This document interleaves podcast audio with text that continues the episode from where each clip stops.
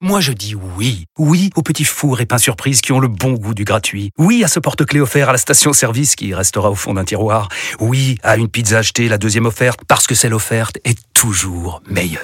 On préfère tous quand c'est gratuit. Chez Skoda, profitez de deux mois de loyer offert sur une sélection de modèles jusqu'au 31 mars. Portes ouvertes ce week-end.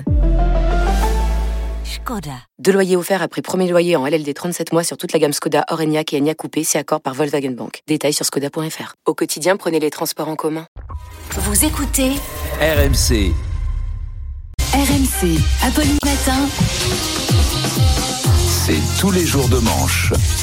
C'est tous les jours de manche. Bonjour Arnaud. Bonjour. Alors on va parler d'un sujet un tout petit peu plus léger que la guerre en Ukraine. Euh, les M&M's qui rendent homosexuels. Hier on a abordé la question, la vache Milka qui rend zoophile, etc. Charles me confiait même, moi c'est vrai que ma sexualité a été très influencée par le lapin du Racel. Et on a, on a une polémique équivalente en France, à Toulouse. Euh, vous l'avez peut-être appris, la mairie a annulé des lectures pour enfants animées par des drag queens. J'ai vu. Euh, on aurait pu penser que la ville rose aurait été un peu plus ouverte d'esprit, mais non, c'est annulé car un collectif d'extrême droite, Furie française, se montrait menaçant et ouin ouin ouin, nos enfants vont devenir homo, etc. Alors que non, hein, enfin je vois mal en quoi des barbus en robe peuvent perturber des enfants. Moi, mes maîtresses d'école avaient toutes de la moustache. Je pense que pour Manu, c'était pareil. C'était des vieilles demoiselles avec des jupes écossaises et des cols Claudine. Et elles avaient tout un gros grain de beauté sur le menton avec trois vieux poils noirs énormes dedans. Elles, elles ont failli me rendre homosexuel. Beaucoup plus que les drag queens qui m'auraient beaucoup moins traumatisé. Alors après les enfants, Arnaud, parlons des seniors. Un an après le scandale Orpea, rien ne semble avoir changé dans les EHPAD. Et non, bah, les maltraitances, le manque d'effectifs ou de moyens, tout ça n'a pas changé. Certains résidents seraient mal, nourris, mal nourris, d'autres ne seraient pas lavés. On dirait que pour les dirigeants d'Orpea, les personnes âgées, c'est comme les chats, ça fait sa toilette tout seul en se bavant dessus. Eh ben non. Alors, il n'y a, il n'y a pas. C'est moche. Il n'y a pas qu'Orpea, le groupe d'EHPAD Domusvie est lui aussi visé pour des plaintes pour mise en danger de la vie d'autrui. L'EHPAD, c'est un établissement dangereux. hein. D'ailleurs, vous savez que 100% des gens qui y arrivent repartent en étant décédés. C'est un chiffre qui en dit long. Et puis, euh, passer 92 ans, de toute façon, ta vie est tout le temps mise en danger. Se lever de son lit, tu te mets en danger. Manger un choc à pic, tu te mets en danger. Un gros coup de vent, c'est un gros danger. Les ennuis peuvent arriver très vite dans les EHPAD français. On débranche la mauvaise prise pour charger son téléphone et... Ça va très très vite. Alors tout humour noir mis à part, le principal problème est évidemment le recrutement ou trouver des futurs aidants pour nos seniors. Mm. Eh ben, parmi les seniors, le gouvernement veut remettre les seniors au travail, ça tombe bien. Mais quelle bonne idée, Arnaud. Marceline, Marceline aime jouer aux cartes avec Morissette, eh ben tu lui fais signer un CDI et tu résous deux problèmes d'un coup. C'est plus deux vieilles qui s'ennuient ensemble, il y en a une qui est la soignante de l'autre. On les divise en deux groupes. D'un côté, ceux qui vont se faire des sous, de l'autre, ceux qui vont se faire dessus. Oui, je sais, je l'ai remise, mais je sais que Manu l'aime bien cette vanne. Je l'ai, je l'ai faite pour vous, Manu. Alors Arnaud, restons euh, dans le thème des seniors, hein, puisqu'on va parler des retraites. Le ministre Franck Riester a admis que la réforme allait pénaliser les femmes.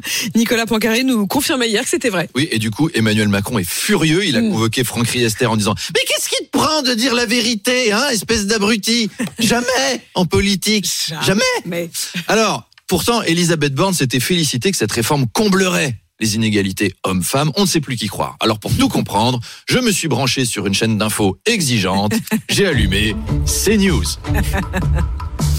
Cette semaine, CNews, la chaîne du féminisme militant, analyse la réforme des retraites. À midi, notre grand débat. Réforme. Que faire des bonnes femmes Présenté par Christine Kelly, la Simone de Beauvoir de la droite modérée, notre Olympe de Courges. Et oui, ce matin, CNews vous propose un plateau spécial droit des femmes avec Philippe de Villiers, Philippe Bilger, Jean-Claude Dacier, Pascal Pro, Éric Zemmour, Philippe Bigot et Jacques Vendroux. Une belle assemblée féministe. Alors messieurs, déjà, est-ce que vous êtes conscient des inégalités hommes-femmes Philippe de Villiers Évidemment. Je suis conscient que hommes et femmes sont inégaux. Les femmes ont moins le sens de l'orientation, elles ne savent pas faire de créneaux, elles font des crises d'hystérie et dépensent tout notre argent. Dieu a puni les femelles après que Ève ait commis le péché originel en leur donnant moins de qualité. Sandrine Rousseau a beau pleurnicher, c'est comme ça. Oui, alors je parlais d'inégalité dans le travail. Euh, vous savez qu'à la retraite, les femmes gagnent moins que les hommes, mais c'est parce qu'elles sont des emplois déjà moins bien payés à la base. Éric Zemmour.